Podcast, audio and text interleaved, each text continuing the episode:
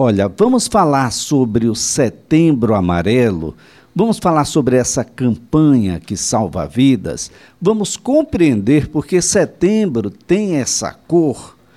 Hoje é o Dia Mundial de Prevenção ao Suicídio e é uma triste realidade, uma realidade que já era triste antes da pandemia e que parece que se agravou. Vamos tentar compreender todo esse universo, porque é que uma pessoa chega à condição de tentar, e mais que tentar, a suprimir a própria vida. Quem está na linha e passa a conversar conosco é a psicóloga, a doutora Ticiane Tenório, a quem a gente agradece a por nos atender e abrir essa conversa com você, mais do que comigo, com você para que a gente possa compreender um pouco melhor e compreendendo a ter ações que sejam mais efetivas na busca da, dessa coisa maravilhosa que é viver. Ticiane, um bom dia. Olá, Elias. Bom dia para todo mundo que está tá ouvindo a Rádio CBN. Realmente, esse é um mês de muito significado, principalmente em relação à prevenção ao suicídio. Né? Eu sempre falo que é importante que a gente trate desse assunto o ano inteiro, mas claro que no mês de setembro, por ser um mês simbólico, acaba sendo mais comentada as formas de prevenção e as formas de identificar que alguém necessita de ajuda pois pode estar tendo tanto pensamentos como também é, está planejando essa possibilidade de suicídio. É, eu sempre gosto de contar um pouquinho da história de como surgiu o Setembro Amarelo quando eu falo sobre esse assunto. É, a questão dele ser amarelo vem da ideia que lá em, em há muitos anos, alguns anos atrás, um americano, ele tinha 17 anos e ele reformou um carro Mustang e esse carro ele pintou de amarelo. E pouco tempo depois, ele acabou cometendo suicídio e a família, os amigos, eles não perceberam os sinais de que isso ia acontecer. Por conta disso, foi lançada essa campanha né, e foi instituída de forma mundial e hoje a gente tem o Dia Mundial da Prevenção do Suicídio, como você bem falou. Agora, Ticiane, são muitos os registros de suicídios aqui no Brasil? Sim, temos, infelizmente, um índice altíssimo de suicídio, principalmente no Brasil, mas não vamos também é, desconsiderar a questão mundial. No Brasil, é, até 2012 foram registradas 11 mil mortes por conta do suicídio. Né? Então, é um número elevado, um aumento inclusive de 10% nesse número e provavelmente agora com a questão da, do isolamento, da pandemia, os dados que serão atualizados irão ainda, infelizmente, mais altos. Né? A possibilidade é que até tinha-se uma estimativa que até 2020 ia ser um, um incremento de 50% dessa incidência anual de mortes por suicídio. Então, precisamos sim falar sobre isso. Agora, Ticiane, o, o Brasil já tem estudos, já começa a compreender melhor os porquês de todos esses suicídios, o que está relacionado a essa ação? O Brasil ele é bastante eficaz em relação à, à prevenção e aos aos cuidados, né, em perceber, em ensinar as pessoas a perceberem os sinais relacionados a uma possibilidade de suicídio. É, hoje nós temos aqui uma grande campanha, que é o Setembro Amarelo. É, temos o CVV também, que é, é o número 188, que é o Centro de Valorização da Vida, e que trabalha anualmente com esse tipo de conteúdo. E temos, obviamente, vários estudos de vários profissionais, vários autores, que também tratam sobre isso. Hoje em dia, a gente já consegue identificar, Elias, que a maior parte desses suicídios eles são causados por transtornos mentais que não são tratados e não são diagnosticados a tempo. Muitas vezes está relacionado a transtorno bipolar, a depressão, alguma situação na vida de perda muito significativa, luto, uma perda de emprego, um fim de um relacionamento. Situações muito significativas na vida das pessoas né, precisam ser observadas e avaliadas. Não quer dizer que todo mundo que passa por uma situação difícil vai tentar o suicídio. Mas é importante que a gente observe se esse, essa situação significativa não vai gerar um adoecimento e a partir desse adoecimento não diagnosticado não tratado, possa vir a acontecer uma tentativa de suicídio ou suicídio em si. Então, pelo que você abordou, depressão, transtorno bipolar, enfim, a, a gente poderia dizer que a, a, a maior parte dos casos é de fato relacionada a algum transtorno mental, mesmo que transitório? Isso. É, hoje em dia a gente já sabe que é, grande parte dos dos transtornos mentais tem controle. Né? Não existe uma cura porque dentro da medicina, dentro da saúde, a cura quer dizer que não acontece mais. E como você pode ter uma depressão e por N fatores depois ela vir a acontecer novamente, a gente não garante uma cura. Mas, obviamente, existe um excelente controle. É, uma pessoa que se cuida, cuida da sua mente, faz terapia, faz atividade física, tem uma boa alimentação, faz exames periódicos, dificilmente recai. Geralmente, quando a gente tem alguma questão de recaída, de reincidência, isso ocorre por uma falta de cuidado, por não se ter uma prevenção. E, em outros casos, o que acontece é que a pessoa está adoecida, está passando por aquela situação, não é diagnosticada, não busca os profissionais necessários, até por uma própria impossibilidade de conseguir tomar a frente, e as pessoas ao redor acabam não percebendo essa dinâmica. E por conta disso, esse transtorno ele vai se agravando cada vez mais e pode sim culminar no suicídio. Bem, a, a gente tem algumas barreiras e essas barreiras têm, de uma certa forma, impedido ou dificultado a prevenção do suicídio, que tem aspectos culturais ah, relacionados à divindade, tem aspectos culturais relacionados ao cotidiano mesmo, que nada, ele está querendo chamar a atenção ou coisa nesse sentido, doutora? Infelizmente, a gente ainda tem muito mito relacionado ao suicídio.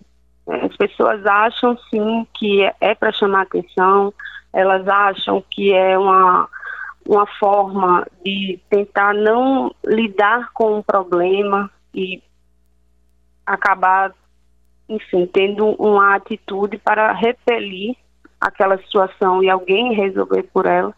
É, existem muitas ideias distorcidas sobre o suicídio.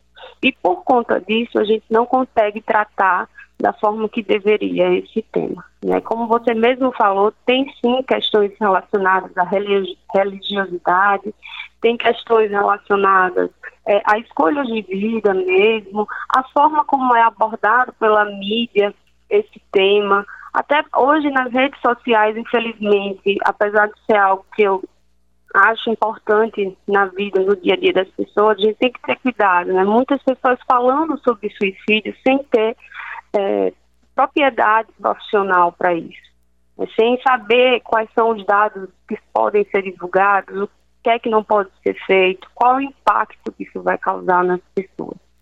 É, infelizmente, as pessoas que ameaçam se matar, elas ainda são entendidas como é, problemáticas, mas não no sentido de que precisam ajuda. Problemáticas no sentido que é, querem chamar a atenção, como você mesma, você mesmo bem abordou. É, e é um tabu ainda se falar sobre isso. Então, as pessoas pensam que falar sobre aumenta o risco. E, na verdade, quando a informação é utilizada de forma correta, vai reduzir esse risco e vai orientar as pessoas a ajudarem aquele que precisa. Agora, doutora Ticiane, o, o ato ah, que vai culminar com a supressão da vida, o suicídio propriamente dito, é um ato abrupto? essa decisão foi tomada ali naquele momento em que o ato acontece? Ou essa pessoa já vinha dando indícios, essa pessoa já vinha se preparando, ela já tinha falado da problemática e ninguém tinha ouvido. Aliás, eu gostaria que a senhora falasse um pouco também sobre o ato de ser ouvido.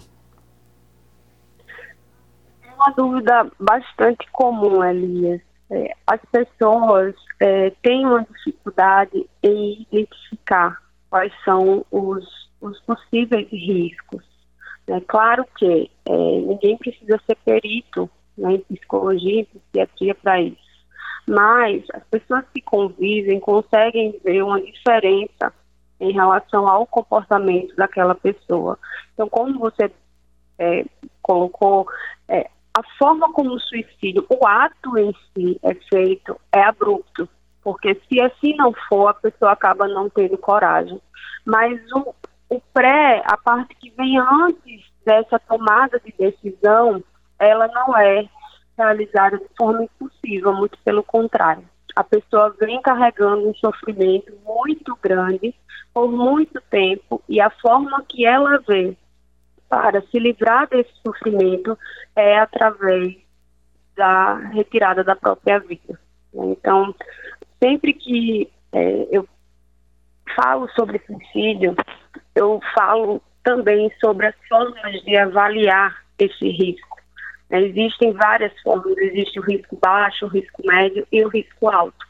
E a gente precisa estar por dentro dessas desses comportamentos para poder identificar. Então, uma pessoa que tem pensamentos suicidas, que relata que a vida não faz mais sentido, que fala que não queria mais estar aqui, que queria sumir, que preferia estar em outro lugar, e de forma constante, claro, uma frase solta no meio do contexto não vai causar isso tudo, mas é um, algo constante, aquela pessoa vai ficando melancólica, vai ficando triste, vai perdendo o sentido de vida, já é algo que a gente precisa começar a observar se ali não está iniciando um algum tipo de transtorno.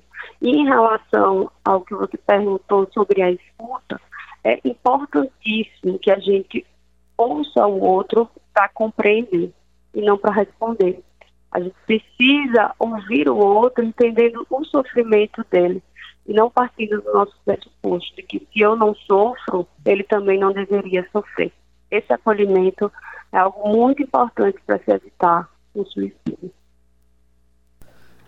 Agora, Ticiane, é, a gente vive num, num momento muito, muito diferenciado, né, onde desesperança, desespero, o horizonte né, ficou mais curto. Ah, e já era curto, por exemplo, idoso. Ah, a gente tem uma sociedade, e agora com essas falas capacitistas, para alguém que vai viver mais tempo, nem sempre com a autonomia desejada, ah, o que impõe ações de terceiros para que essa vida seja ah, um pouco melhor. Isso tudo pode contribuir. A idade faz parte desse perfil da pessoa que comete suicídio aqui no Brasil? Hoje em dia, Elias, é, os casos de suicídio eles são mais recorrentes em jovens do que em, em idosos. E isso ocorre porque os idosos, a depender da forma como eles vivenciaram, tiveram suas experiências, foram vivendo a sua história de vida, é, eles vão adquirindo algumas habilidades em relação ao enfrentamento de problemas, a, a conseguir buscar de uma forma mais assertiva é, soluções. E os jovens, por ainda estarem nesse processo de aprendizado, de maturidade, de desenvolvimento, acabam não achando alternativas. E por conta disso, acabam não buscando ajuda. E o que acontece muito, e até essa semana eu fiz uma pesquisa é, rápida, né, lancei uma enquete, é que as pessoas não se comunicam com os pais ou com os familiares. Eles não passam quais são os problemas que eles sentem ou que eles vivenciam para buscar ajuda. E isso acaba se tornando uma barreira Porque se as pessoas que estão próximas a você não são acolhedoras, você não pode compartilhar esse tipo de sentimento, de pensamento com elas, em quem você vai confiar. Então, também há algo a se pensar, tornar esse ambiente familiar mais acolhedor e de maior escuta, para que essas pessoas elas se sintam acolhidas e não venham a desenvolver um transtorno mental e, consequentemente, poder passar por essa situação de pensamentos suicídios e, infelizmente, até ir para o ato. Doutora Ticiane, o, muita gente deve estar se perguntando aqui, o que é que eu faço? Como é o rito, o manejo de uma pessoa que se encontra nessas condições, a quem recorrer, a, tem instituições que possam colaborar com isso, ah, muitas vezes a família não é suficiente, é preciso especialistas na área, às vezes há um ato, há um rompimento, por exemplo, de um relacionamento pode levar alguém a um, um caso de extremo contra a própria vida, enfim, a quem a gente recorrer, o que fazer nessas condições, doutora? A depender de como foi esse rompimento, Elias, como a pessoa vivenciou e se ela teve ou não poder de resiliência para lidar com a situação, se ela conseguiu confrontar essa situação de forma positiva, não irá acontecer nada além do, de sentimentos negativos e após uma recuperação. Né, mas para as pessoas que acabam não conseguindo ultrapassar esse rompimento e se veem muito tempo presas nesse ciclo de sofrimento, aí sim a gente já começa a se preocupar, porque isso pode ocasionar um transtorno mental e, consequentemente, pode ser que venha a haver um suicídio mais à frente. Mas é importante que a gente sempre observe os comportamentos da, daquela pessoa que está ao nosso lado a prevenção sempre é a melhor escolha. Então, fazer avaliação médica de forma anual, né, buscar profissionais, buscar um psicólogo para fazer terapia, para se autoconhecer, buscar um nutricionista, buscar um médico, né, que você possa relatar e dizer aquilo que você sente, aquele olhar profissional que não olhar do senso comum, ele vai conseguir enxergar além da sua dor e ver se aquilo ali está gerando adoecimento a ponto de você é, estar sofrendo muito e acabar colocando sua vida em risco. É importante a gente perceber os, as mudanças de comportamento em relação é, a rotina, a pessoa deixa de fazer coisas que ela gosta, ela deixa de ter aquela alegria, aquele propósito de vida, aquele senso de, de querer viver. Ela começa a ter pensamentos é, que seria melhor, será que a vida vale a pena? Seria melhor se eu morresse? Ou é, eu, me, eu penso muitas vezes em me machucar, ou eu acabo ficando muito muito sozinho o tempo todo, então não tem sentido mais eu estar aqui. É, identificar também é, uso excessivo de álcool, uso excessivo de drogas. É importante que a gente observe o contexto daquela pessoa e, claro, identificando algum tipo de comportamento que chame a atenção e que você perceba que pode estar gerando adoecimento, escute essa pessoa, quer entender o que ela está passando e oriente ela a buscar profissionais adequados, como psiquiatra, psicólogos, nutricionistas, até cardiologistas, enfim, uma, uma equipe. É uma equipe multidisciplinar, né, doutora? É uma equipe Isso. multidisciplinar necessária. As pessoas têm que perder esse pavor do, do psicólogo, do psiquiatra. Isso tem que ser naturalizado na nossa vida, porque é um tipo de saúde que a gente não tem como dissociar do corpo, da mente, está tudo em conjunto e a gente precisa trabalhar tudo isso da melhor maneira possível para ter essa qualidade de vida que é necessária e principalmente nos dias atuais, onde a gente tem uma vida muito corrida, é, é tudo muito acelerado, ah, todos têm que, que ter sucesso em tudo, 100% da vida, em algum momento as coisas não sairão do nosso jeito e a gente precisa saber lidar com não, lidar com essas coisas adversas que as vida, a vida nos traz. Doutora Tiziane Tenório, foi um prazer tê-la aqui. Ótima sexta-feira para a senhora, excelente final de semana. Muito obrigada pela participação, Elisa, e até a próxima. A doutora Ticiane Tenório é psicóloga.